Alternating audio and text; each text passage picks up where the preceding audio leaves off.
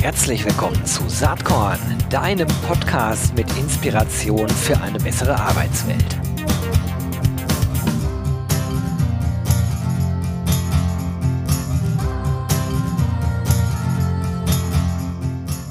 Hallo und herzlich willkommen zum Saatkorn Podcast. Heute große Freude bei mir, denn ich habe endlich mal wieder zwei Gäste äh, aus der Wissenschaft äh, dabei und zwar von der Technischen Universität München.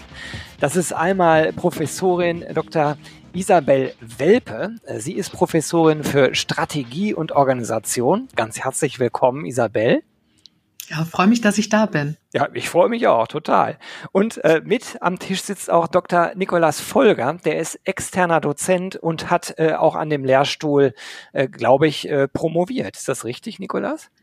Genau, das ist absolut richtig. Ähm, vielen Dank auch, dass äh, ich mit dabei sein darf. Ja, freut mich auch. Also der Aufhänger für das, was wir heute besprechen, ist, dass just heute, ähm, am 13. April, euer nagelneues Buch rauskommt, Talent Management 5.0, wie Sie die klügsten Köpfe finden und halten. Lass uns mal ganz kurz überhaupt über die Bedeutung von Talentmanagement sprechen. Jetzt ist das ja hier ein Podcast, der sich viel um HR-Themen dreht und innerhalb dieser Blase ist, glaube ich, äh, allen klar, Talente sind das Wichtigste überhaupt. Aber man kann ja vielleicht auch anders drauf gucken aus Unternehmerperspektive mag es ja vielleicht manchmal auch was ganz anderes sein, zum Beispiel die Technologie. Wie steht ihr dazu? Wie seht ihr das? ja, ähm, also wir sind ja in dem Zeitalter der Zeit der digitalen Transformation. Das, glaube ich, ist allen klar. Und jetzt kann man ja mal fast schon rhetorisch fragen, geht es bei der digitalen Transformation um einen Technik- oder Technologiewettbewerb? Und wenn das so wäre, welche Länder wären da ganz vorne mit dabei? Mhm ich glaube Deutschland. Ne? Wir können Technik und Technologie und wir sind nicht ganz vorne mit dabei bei digitaler Transformation, denn es ist leider kein Technikwettbewerb, sondern ein Wettbewerb um ganz andere Faktoren, unter anderem auch Talente. Danke, Isabel. Nikolas, wie ist deine Einschätzung? Und äh, vor allen Dingen interessiert mich jetzt unter anderem auch Talente, hört sich für mich schon fast wieder so zurückhaltend an. Nikolas, wie, wie guckst du da drauf? Also ähm, ich, ich kann da direkt angreifen an dem, was Isabel im Prinzip sagt, weil letzten Endes ist, ähm, wenn man sich so die auch die ganzen digitalen Unternehmen anschaut, die mittlerweile auch zu den ja am meist bewerteten Unternehmen gehören, die auch äh, sehr sehr umsatzstark sind. Also wenn man sich jetzt mal Google, äh, Amazon, Facebook, wie sie alle heißen, ähm, oder Tencent anschaut, sind die alle irgendwo in USA oder China. Das sind die dominanten Nationen, was äh, Digitalisierung angeht.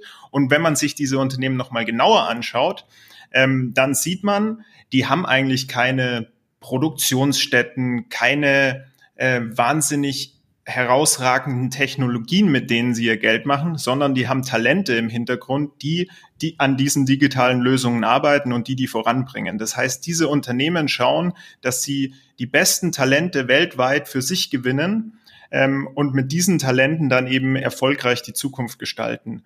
Und äh, ja, wenn man sich die deren Entwicklung in den letzten 20, 30 Jahren ansieht, dann sieht man, das gelingt ihnen sehr gut. Mhm. Ähm, Nochmal zurück, äh, vielleicht zu deiner Aussage, Isabel, weil du sagst so, es sind auch unter anderem Talente. Äh, ich, ich reite da jetzt deshalb so drauf rum, weil mhm, mich interessiert sozusagen, wo der Fokus wirklich liegt. Wenn es unter mhm. anderem auch ist, okay, mhm. äh, dann wäre ja die Frage, was sind dann vielleicht die noch wichtigeren äh, Punkte? Mhm. Äh, bei mhm. dem, was Nikolas gesagt hat, höre ich so ein bisschen raus, es geht schon wirklich um die Talente, oder? Naja, am Ende immer. Also Talent, Talententscheidungen sind wahrscheinlich die strategischsten Entscheidungen. Das sage ich als Inhaberin eines Strategielehrstuhls. Mhm. Und wir haben mal vor einiger Zeit äh, verglichen, was äh, Unternehmen, die sehr erfolgreich sind in der digitalen Transformation, unterscheidet von ähm, typischen äh, Hardax-Unternehmen und typischen S&P 500 äh, amerikanischen ähm, Unternehmen. Und da gibt es tatsächlich eine Reihe von, von Unterschieden. Und ein sehr frappierender ist tatsächlich das Thema Personal oder Talent. Da erfinden die digitalen Stars das Rad gar nicht neu, sondern man könnte sagen, sie wenden einfach die Erkenntnisse der Organisationspsychologie, der Organisationsforschung konsequent an. Also sie investieren mehr Zeit, mehr Aufmerksamkeit in das Thema Talent und versuchen, streben danach, bei jeder Stellenbesetzung einen sehr hohen, sehr guten Fit zwischen Personen und was die Person kann und was die Position erfordert herzustellen. Und das ist schon ein deutlicher Unterschied, weil, sag ich mal, das, das normale äh, deutsche Hardax-Unternehmen macht das durchschnittlich gut. Und wenn ich nach dem Durchschnitt mich um Talente kümmere, da muss ich eben hinterher ganz viel, ja, Anreize, Sanktionen, Entwicklungspläne schreiben, um vom Durchschnitt zehn Prozent besser zu werden.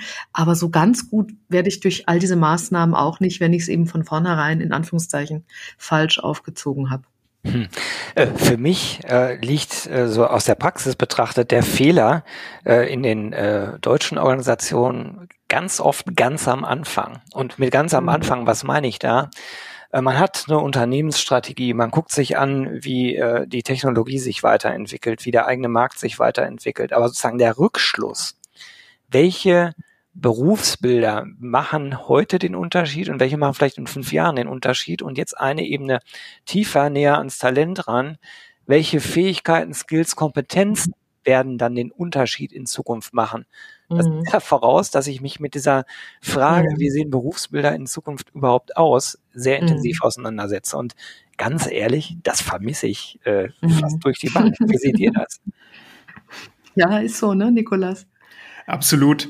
Also was ich tatsächlich auch immer, ähm, also ich, ich gebe dir da komplett recht, dass ähm, man, man formuliert in Unternehmen eine Riesenstrategie, vergisst aber häufig dann immer die Mitarbeiter, die diese oder Mit Mitarbeiter und Mitarbeiterinnen, die diese Strategie auch ausführen müssen und, und sollen. Und das ist immer die, die Rede von, von flachen Hierarchien und ähm, wir müssen jeden mitnehmen, aber das passiert häufig in Unternehmen nicht. Ähm, man will natürlich die Top-Performer, Mitarbeiter und Mitarbeiterinnen, man will die alle halten, aber was häufig, glaube ich, auch vergessen wird, ist, man muss diesen Top-Performern und Top-Performerinnen auch einen Kontext geben, in dem sie ihre Fähigkeiten entfalten können und in dem sie ihre Stärken ähm, auch zeigen können. Mhm, Glaube ich auch.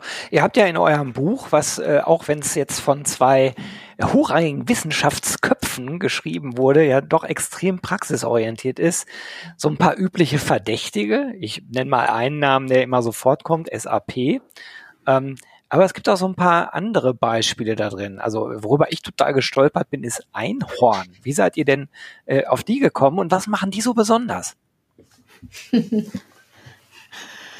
Ja, ein, wir, wir haben natürlich gesagt, wir wollen möglichst ein breites Spektrum mhm. abdecken. Mhm. Das heißt, wir wollen ähm, ja starke Konzerne, Unternehmen, größere Unternehmen, die schon seit ja sage ich mal, Jahrzehnten, wenn nicht sogar schon seit Jahrhunderten, wie jetzt beispielsweise auch Merck, ähm, tätig sind. Wir wollen die mit abdecken. Wir wollen aber auch junge Unternehmen abdecken, die ja genau aus der sage ich mal, Generation Y und Generation Z kommen, die jetzt eben die zukünftigen äh, ja, Talente auch sozusagen liefern ähm, und einfach mal deren Punkt darstellen, wie machen die das, wie kriegen die, äh, wie kriegen die ähm, junge Talente ähm, und wie, ja, wie motivieren die diese jungen Talente auch und was macht diese jungen Talente eben auch aus, weil Einhorn eben auch so ein Unternehmen ist, die äh, letzten Endes eigentlich nur Mitarbeiter und Mitarbeiterinnen aus der Generation Y und Generation Z haben.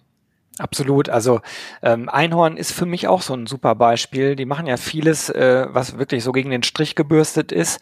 Ähm, sind ein kleines Unternehmen, sind so glaube ich so 25, 30 Mitarbeiter, äh, stellen Kondome her, aber äh, sozusagen die ganze Marketing-Story und auch die ganze Employer-Branding-Story äh, die würden jetzt wahrscheinlich gar nicht äh, gerne äh, hören, wenn ich äh, darüber äh, spreche, dass sie überhaupt äh, Employer Branding in dem Sinne betreiben.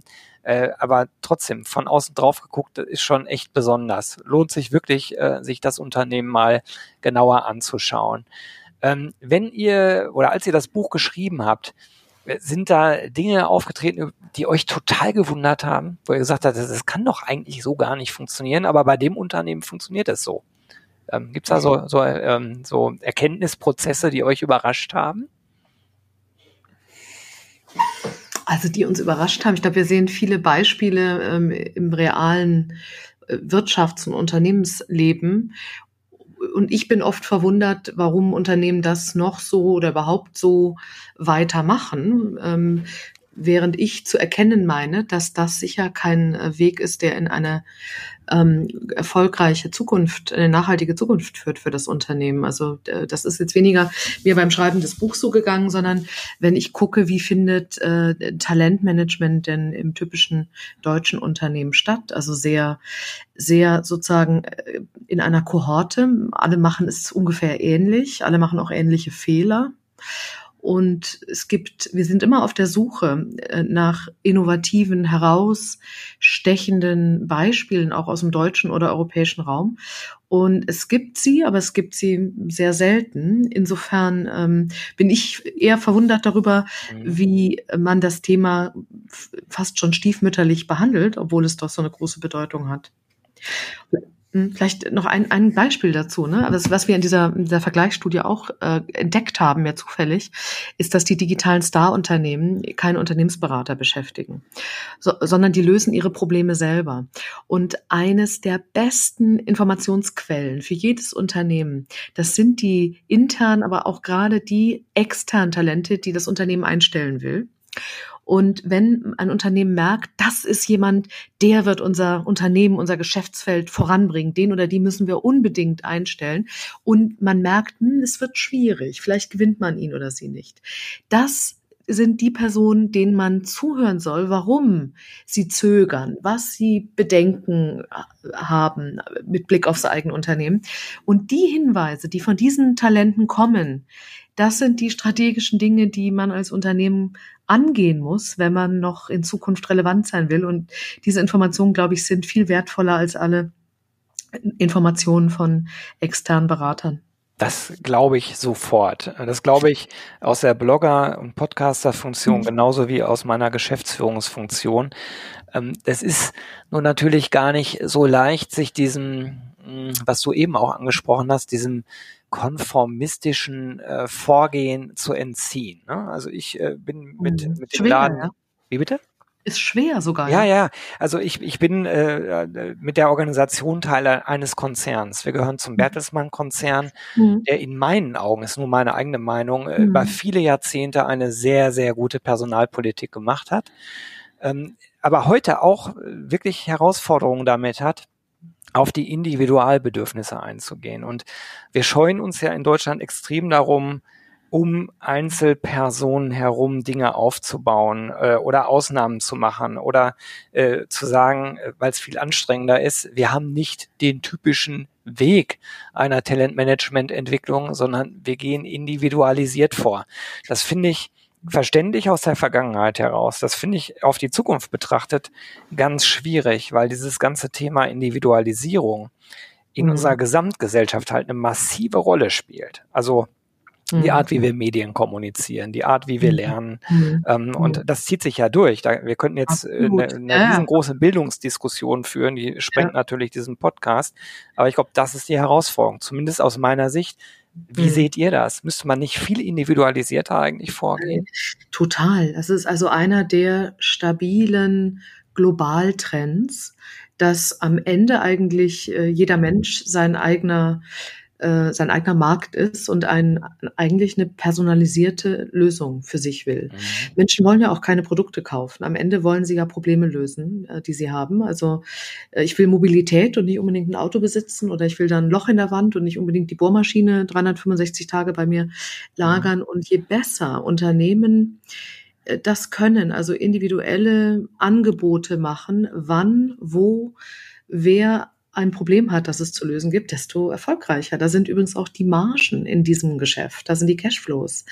Und deswegen tut sich Deutschland schwer, weil wir historisch gesehen eben technisch gut waren, ein technisch gutes Produkt, aber eins, das für alle gleich ist, bislang äh, hergestellt haben und dann in die Welt exportiert haben. So wird man Weltmarktführer, aber so ist man nicht unbedingt gut aufgestellt für die Erfolgsfaktoren, die jetzt und in Zukunft entscheidend sein werden.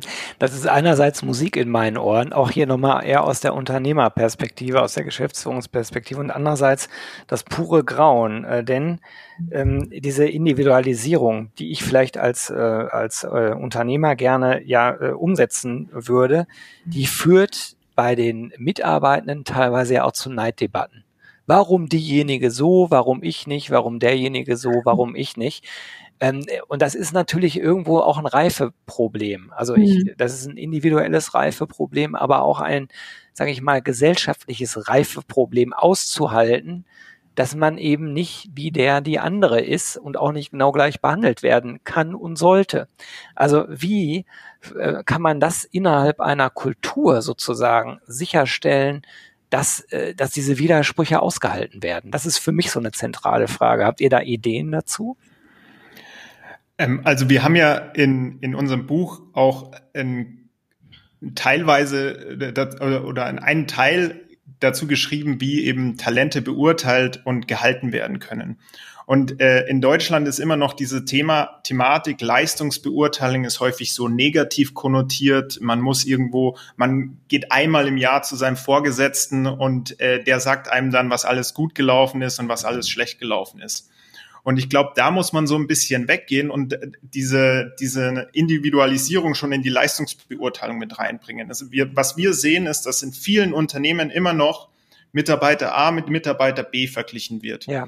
Und das ist eigentlich gar nicht das, was, was es sein sollte, weil jeder seine eigenen Stärken und Schwächen hat und man kann mittlerweile diese Stärken und Schwächen mit einfachen Tools schon herausfinden. Und da kommt das Thema People Analytics rein. People Analytics ist auch ein Thema, was in Deutschland wiederum auch negativ konnotiert wird weil eben viel die Thematik ist Datenschutz. Und ja, es ist gut, dass wir viele Daten eben nicht nutzen äh, dürfen für irgendwelche Auswertungen, wie es jetzt beispielsweise in den USA oder eben dann auch nochmal stärker in China genutzt wird. Aber wir haben auch Daten, die wir nutzen können und die die letzten Endes auch ein, die, die eigentlich nur positiv genutzt werden können, wie sowas wie Mitarbeiterumfragungen, Feedbackrunden, die man, äh, die man mehrfach im Jahr auch durchführen äh, sollte und die man auch dokumentieren sollte und da herausziehen sollte, okay, wie kann ich Mitarbeiter A ähm, stärken? Wie, wie hat der sich seit dem letzten Mal entwickelt? Wo, wo hat er sich gut entwickelt? Wo kann ich ihn noch besser fördern? Und wo muss ich ihm vielleicht ein bisschen ähm, Unterstützung bieten? Und dann eben einfach nur Mitarbeiter A direkt anschauen und nicht immer mit Mitarbeiter B vergleichen. Und ich glaube, das ist, das ist immer noch so die Thematik, dass bei uns in Deutschland noch viel untereinander verglichen wird. Mhm. Und das ist ja eigentlich nicht Individualisierung, sondern das ist ja genau. wiederum eigentlich ähm, ja gegeneinander spielen, um dann ähm, sozusagen in einen Wettbewerb zu gehen. Jetzt gibt's ja so einen Trend, interessiert mich auch eure Meinung dazu, weil das vielleicht auch mit diesem Thema zusammenhängt, Gehaltstransparenz. Das hat äh, Vorteile, das hat Nachteile. Ähm, so müssen wir jetzt gar nicht in epischer Breite diskutieren, aber bei dieser Individualisierungsthematik finde ich das ganz, ganz schwierig. Also das über einen Kamm zu scheren und zu sagen, wir arbeiten mit ganz offenen Gehaltsbändern und so sind sie halt. Also ich glaube nicht, dass die US-Unternehmen, die wir eben angesprochen haben, so funktionieren. Äh, ich lasse mich aber gerne eines Besseren belehren. Wie ist da eure Sicht? Isabel, hast du da eine Meinung zu? Ich wollte noch was zum Thema Individualisierung ja, sagen aus meiner Sicht funktioniert das bei denjenigen Firmen gut, die sich ihrer selbst sicher sind, die auch genau sagen und wissen und auch kommunizieren können.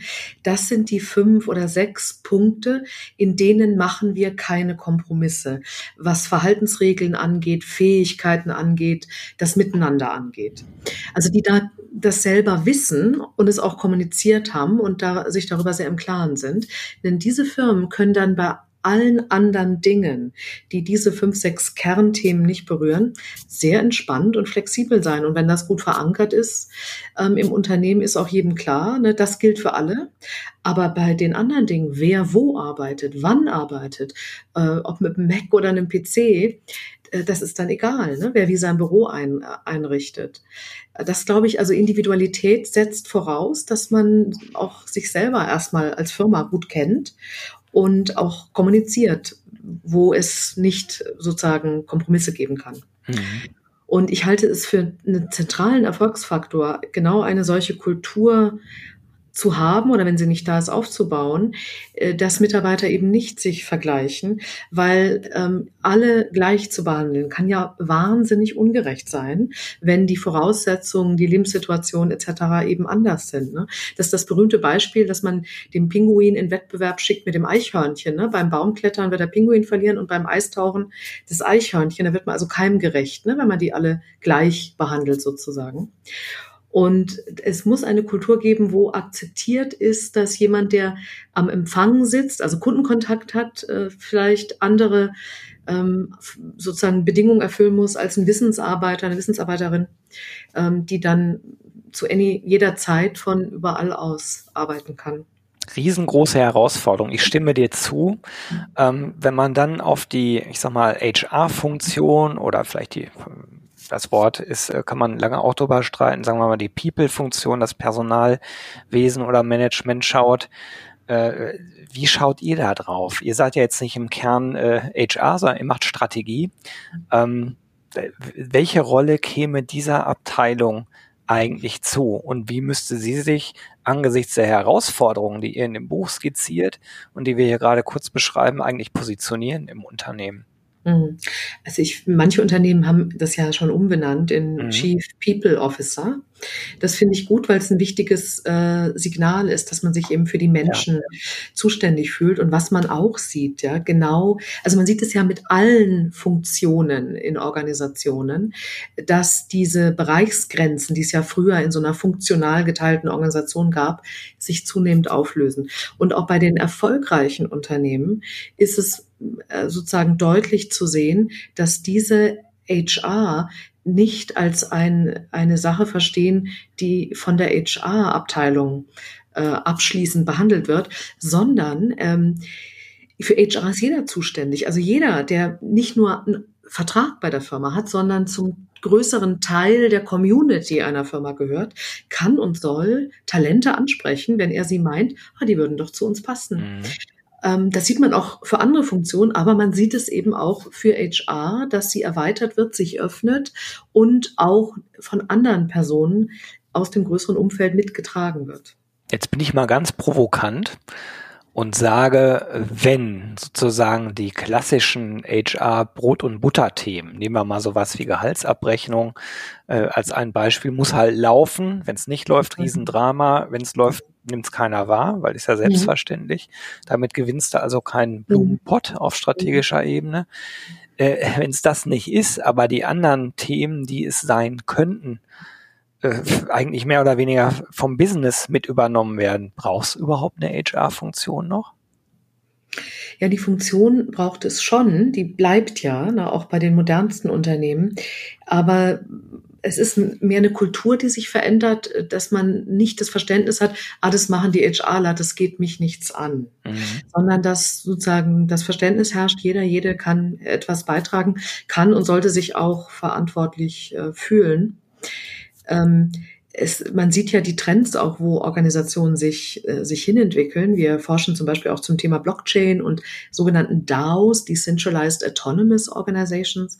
Und da zum Beispiel, ähm, das sind ja ganz demokratische Ansätze, wo mhm. sich die Menschen, die zusammenkommen, selber ihre Regeln, die Anreize, auch die Gehälter, wenn du so willst, ähm, die Governance festlegen. Da wird sicher einige geben, die das falsch machen ne, und entsprechend auch scheitern. Aber es wird sicher auch einige geben, die den Nagel genau auf den Kopf treffen und äh, dann sehr viel effizienter und erfolgreicher sind als so klassische Unternehmen. Erste Beispiele dafür sieht man sogar schon. Ganz spannend. Wenn man euer Buch zur Grundlage nimmt, Telemanagement 5.0, ähm, was sind dann sozusagen die, die großen Herausforderungen, vielleicht mittelfristig für die nächsten zwei, drei Jahre aus eurer Sicht? Darf ich da noch mal was ergänzen zu der Personalabteilung? Gerne, Gerade gerne. weil das passt, glaube ich, da auch ganz gut dazu. Ich glaube, die, die Herausforderung für Unternehmen, aber auch Talentmanager, Talentmanagerinnen insgesamt ist, dass ähm, man mehr und mehr, also Talentmanagement muss ein Unternehmen gesamtheitlich machen. Es, ähm, es wird in Zukunft, oder das ist eben auch un, unsere Empfehlung, wo wir sehen, das funktioniert sehr gut. Das Beispiel, ich nehme mal das Beispiel Feedbackrunden heraus. Früher war eine Feedbackrunde so, man hatte das meistens einmal im Jahr und wurde von seinem Chef seiner Chefin beurteilt.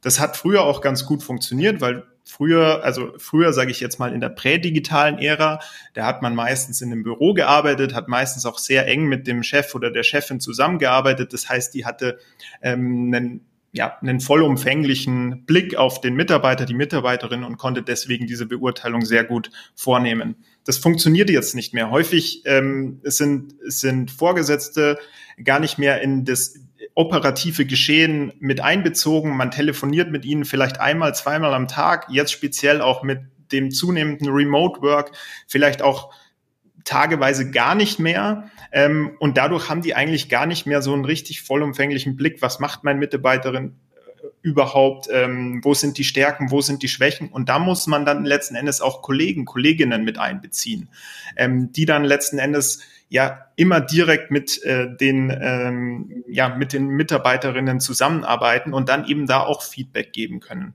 Ah, danke. Und dann, ja. Und dann geht es weiter. Warum macht, braucht man dann überhaupt die Personalabteilung noch? Die Personalabteilung, glaube ich, die hat den neutralen Blick auf das Ganze. Das heißt, die kann unterstützen, die kann coachen, die kann die anderen Abteilungen, die kann denen sagen, worauf kommt es an? Wir, die, auf, bei denen fließen alle ähm, Stränge, was das Thema Talentmanagement im Prinzip ähm, betrifft, zusammen und die können letzten Endes dann im Prinzip wie, wie, wie eine Beratung sonst, können die Hinweise geben und coachen, ähm, wie man beispielsweise Feedback macht, wie man, wie man neue Mitarbeiter Mitarbeiterinnen gewinnt, wie man ähm, die Abteilung vielleicht erfolgreicher nach außen repräsentieren kann. Finde ich spannend, weil das ist ja eher, du hast das Wort auch eben selber äh, benutzt, das ist eher ein Coaching-Ansatz, eher ein Sparring-Ansatz, eher ein Enablement oder Empowerment. Und heutzutage werden ja viele HR-Abteilungen eher als äh, regelkonforme Administrationsbürokraten gesehen. Das ist aber so ziemlich das Gegenteil von dem, was du gerade beschrieben hast. Ne? Absolut, ja. Also das ist tatsächlich, ich, ich glaube, Isabel, ne, das kriegen wir auch immer mit. Es ist leider, die Personalabteilung ist so das stiefmütterliche Anhängsel und wird meistens nur damit verbunden, okay, die kümmern sich um die Gehaltsabrechnung und schauen halt, dass irgendwie, ähm, denen gibt man dann eine, eine Ausschreibung, die meistens auch standardisiert ist und, und sagt denen dann, kümmert euch mal darum. Ähm, und das sagen wir eben ganz klar, wird in Zukunft nicht mehr funktionieren, wenn man erfolgreich sein will als Unternehmen. Man muss das Talentmanagement als ganzheitliche strategische Aufgabe sehen und das im ganzen Unternehmen etablieren. Nur dann wird man auch erfolgreich sein, ähm, gute Mitarbeiter, Mitarbeiterinnen zu bekommen. Und mit gute meine ich nicht äh, einfach nur Top-Performer, sondern wirklich passende Mitarbeiterinnen, Mitarbeiter, die nicht nur die fachliche Qualifikation mitbringen, sondern die auch gerne für das Unternehmen arbeiten und Integrität zeigen und diese dann eben auch langfristig zu halten.